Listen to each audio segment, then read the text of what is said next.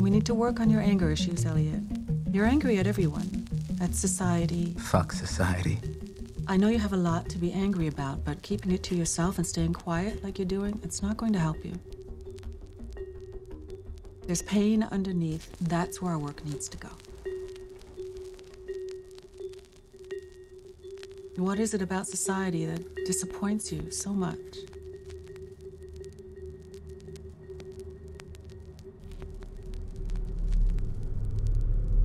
Don't know.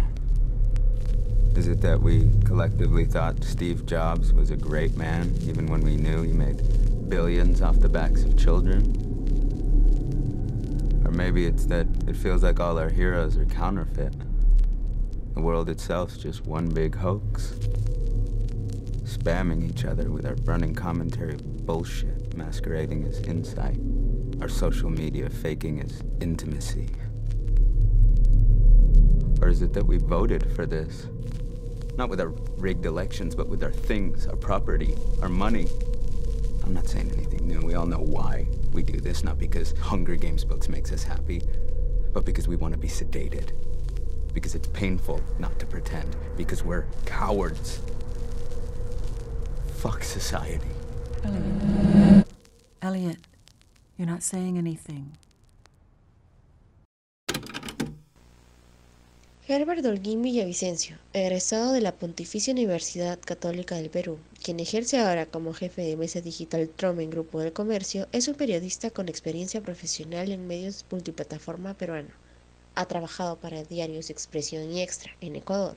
Fue editor general de CNN en español, profesor de periodismo en la ISIL, entre muchos otros cargos importantes en distintas editoriales.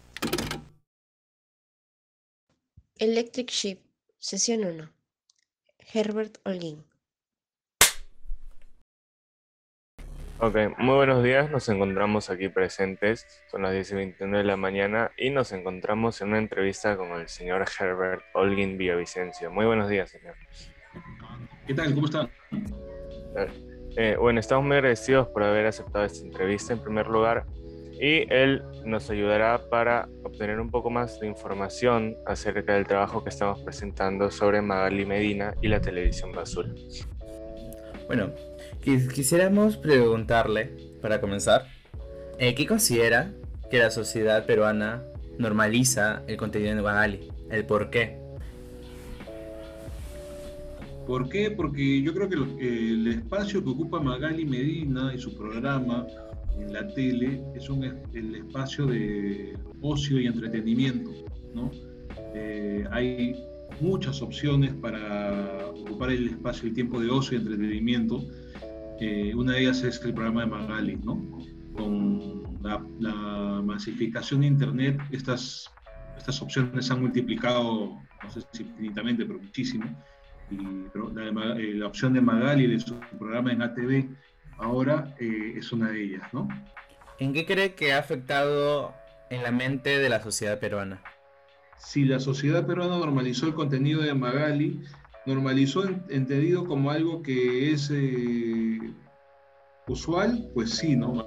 Magali ya tiene dos años en la tele, más o menos 20 años, más o menos, y desde entonces podemos ver cómo ha, influido el programa y los contenidos de Magali, el programa, los programas que tiene Magali en la tele, en la sociedad peruana, con el vocabulario, ¿no? la, idea del Ampay, ¿no? la idea de Chollywood, la idea del Urraco, Urraca, ¿no? te habla de cómo los contenidos de Magali, eh, la terminología que usa Magali ha influido en la, en la cultura peruana, ¿no? la cultura popular peruana.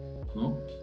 Eh, ahora, si es que ha afectado la, mente de peruano, habría que ver qué es afectar la mente de peruano, ¿no? Entonces, si es que vemos que eh, eh, ha influido, acabamos de ver que sí, ¿no? estado directamente en, los, en, las palabras que usa, si vemos que por ahí el peruano se ha acostumbrado a este tipo de contenidos, pues sí, también entendido como un contenido de ocio, porque todo ser humano en todo el mundo tiene, necesita, esté saludable, que tenga un espacio de ocio, ¿no?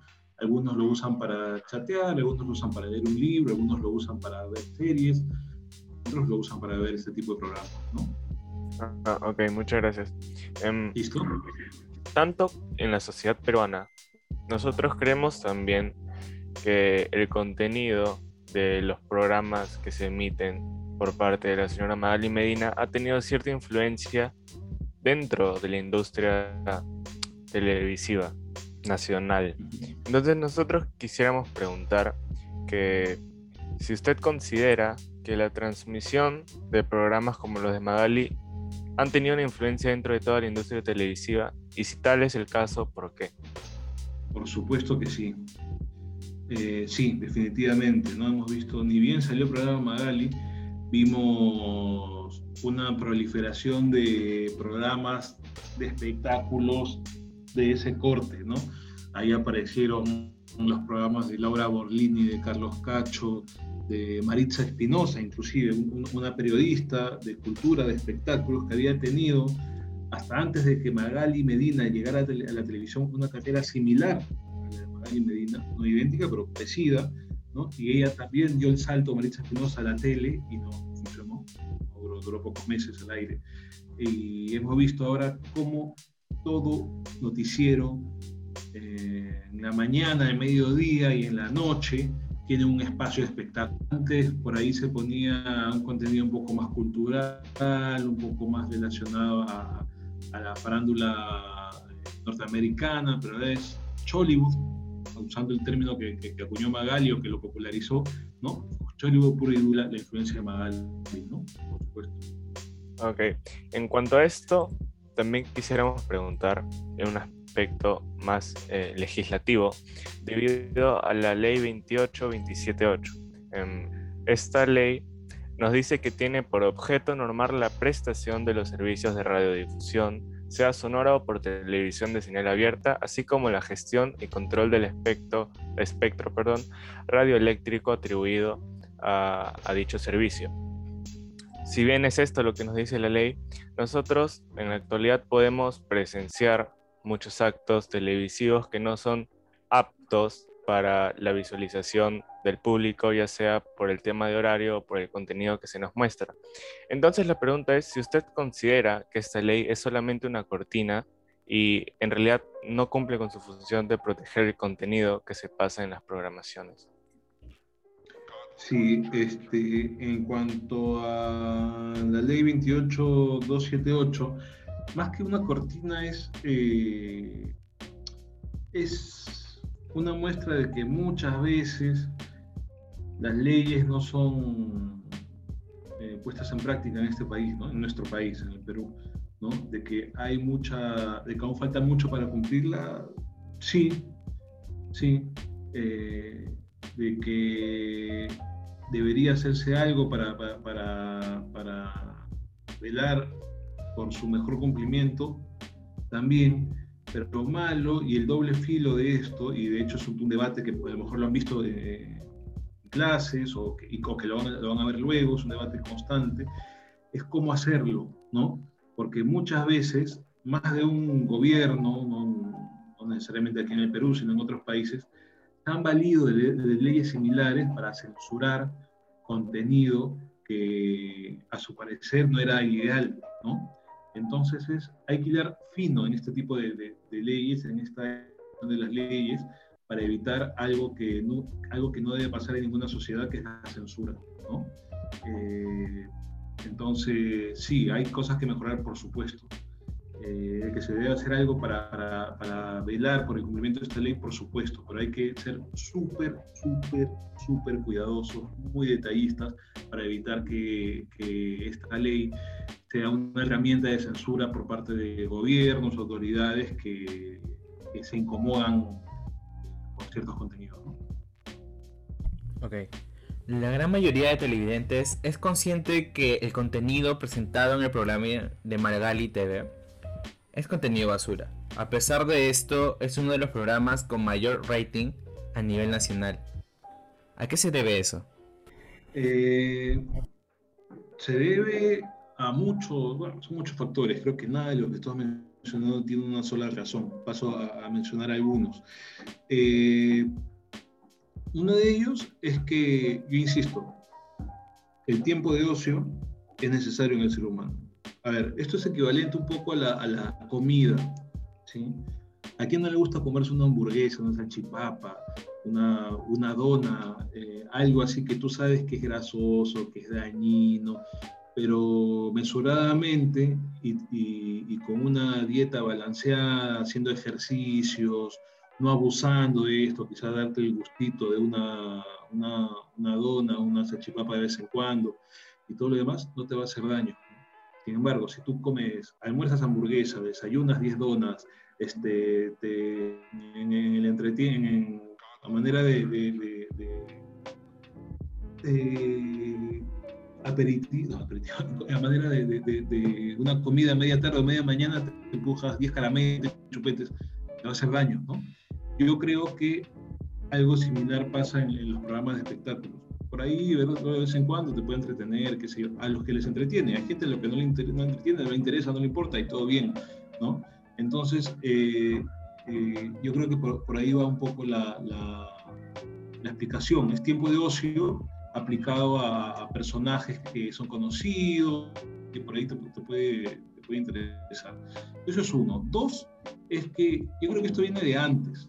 El rating que tiene Magali hoy no es el mismo que tenía antes. ¿Por qué ha bajado tanto el rating en la televisión en general? Porque el público tiene más opciones.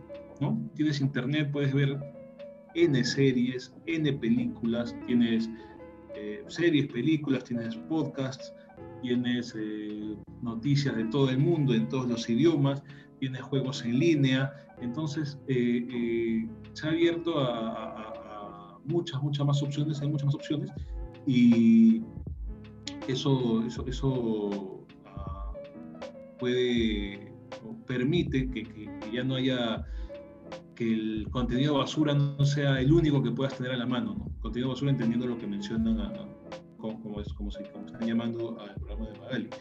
Eh, ¿Por qué también es uno de los programas con menor rating a nivel nacional?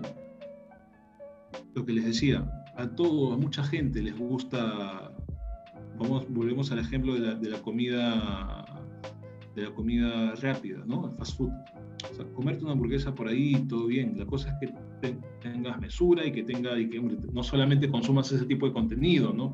Por ahí si lees los, los periódicos, si estás pendiente de, de, las noticias, estás pendiente de análisis, estás pendiente de otras cosas, todo bien. Yo no, le veo nada de, resumir, porque estoy yendo un poco por las ramas en esta respuesta. Eh, ¿Por qué es uno de los programas con la rating a nivel nacional? Uno, porque dentro de lo que es la opción de ocio, es uno de los, eh, invita a ser muy consumido. ¿Por qué? Porque tiene algo de morbo y, y habla de personajes conocidos. ¿no? Nosotros, insisto, nosotros no somos Estados Unidos que podemos ver este, eh, qué está haciendo Will Smith o La Roca o, o, o, sea, Diane Keaton, aunque Diane Keaton ya está medio vieja. ¿no? Este, no, nuestro Hollywood La gente se identifica con esos personajes que salen en la tele. ¿no? A la gente le gusta el chisme dentro de lo que es este contenido de ocio. Creo que se ve eso. Por ahí también alguna vez escuché, bueno, pero es la falta de educación. Muchachos, en todos los países, el contenido, más con todos los países, entendido países con mayor, con mejor o peor educación que el nuestro, que los hay, eh, este tipo de contenido suele ser el más visto siempre. ¿Cree usted que las personas que ven el programa de Magali TV, la firme, debido al contenido de este o por la conductora Magali Medina? ¿Qué es lo atrayente en él? ¿Realmente es el contenido o es la presentadora el que da la magia al programa? Porque hemos visto que varios programas han intentado hacer lo mismo y hay pocos, eh, hay pocos ejemplos que han sido favorables. Por ejemplo, eh, Amor, Amor, Amor sí alcanzó a hacerlo, hacer eh, casi una competencia para Magali, pero no al 100%. Pero vemos que otros programas de espectáculos no son tan visualizados como Magali. Así que ahí ponemos la pregunta en, en pie. Quisiéramos saber su opinión. Sí. Yo creo que por las dos cosas, ¿no? Por el, por el contenido, porque insisto, se refiere a personajes conocidos, ¿no? y también por lo segundo. En el caso del programa de Magali, yo creo que se ve, es visto, es popular, tanto por el fondo, por los temas que trata, como por la forma, ¿no? Y ella es un personaje de por sí. Lo que ella dice, lo que ella comenta, para muchos es noticia, ¿no? o es algo de destacar, porque tiene un estilo pues, sarcástico quizás, puede ser ofensivo, ¿no? polémico, polémico en el sentido de que, eh, despierta críticas y elogios, ¿no? busca armar bandos a favor de ella, en contra de ella, ¿no? Eh, yo creo que en el caso de Magali, Magali TV La Firme, al público le eh, resulta atractivo por las dos cosas, por el contenido, por el fondo, y también por la manera en que ella lo presenta, en que ella comenta, en que, en que ella eh, opina lo que está emitiendo. Entonces ahí vemos que por el fondo y por la forma. Bueno, ya para ir finalizando un poco esta entrevista, uh, quisiera realizar una pregunta que eh, va un poco más en cuanto a su ética personal. Usted como profesional de periodismo, ¿considera al programa de Magali como favorable para la sociedad? A ver, el, el favorable para la sociedad entendido como que si a Magali Medina tú le das la responsabilidad de que opine sobre eh, la economía, sobre la política y la consideras como, el, como un personaje un líder de opinión, ahí estamos mal, ¿no? Si a Magali Medina la considera solamente como una presentadora, una comunicadora, una periodista de espectáculos y la circunscribe, y la limita solamente esa función, yo no creo que haya problema. Eh, ahora, yo soy de la idea de que eh, lo mejor que puede darse, la mejor manera de poder controlar este tipo de contenidos y evitar es, es el venga desde el público. ¿no? Si el público no ve esos contenidos, sobre todo ahora que tiene muchas más opciones, esos, esos contenidos no van a tener publicidad. Y si no van a tener publicidad, van a desaparecer. ¿no? Creo que el, el, poder más grande que hay para, para poner límite a contenidos cuestionables es el del público. ¿no? Pueden haber otros como los, de, los que ley 28278, pero creo que el eficiente, el menos polémico, es el público mismo. Entonces, con eso finalizaría la entrevista. Muchas gracias por su participación y por, y por poder ayudarnos. gracias a ustedes, muchas gracias a ustedes y cualquier consulta, duda, estamos a la orden. Muchas gracias. Muchas gracias de igual manera.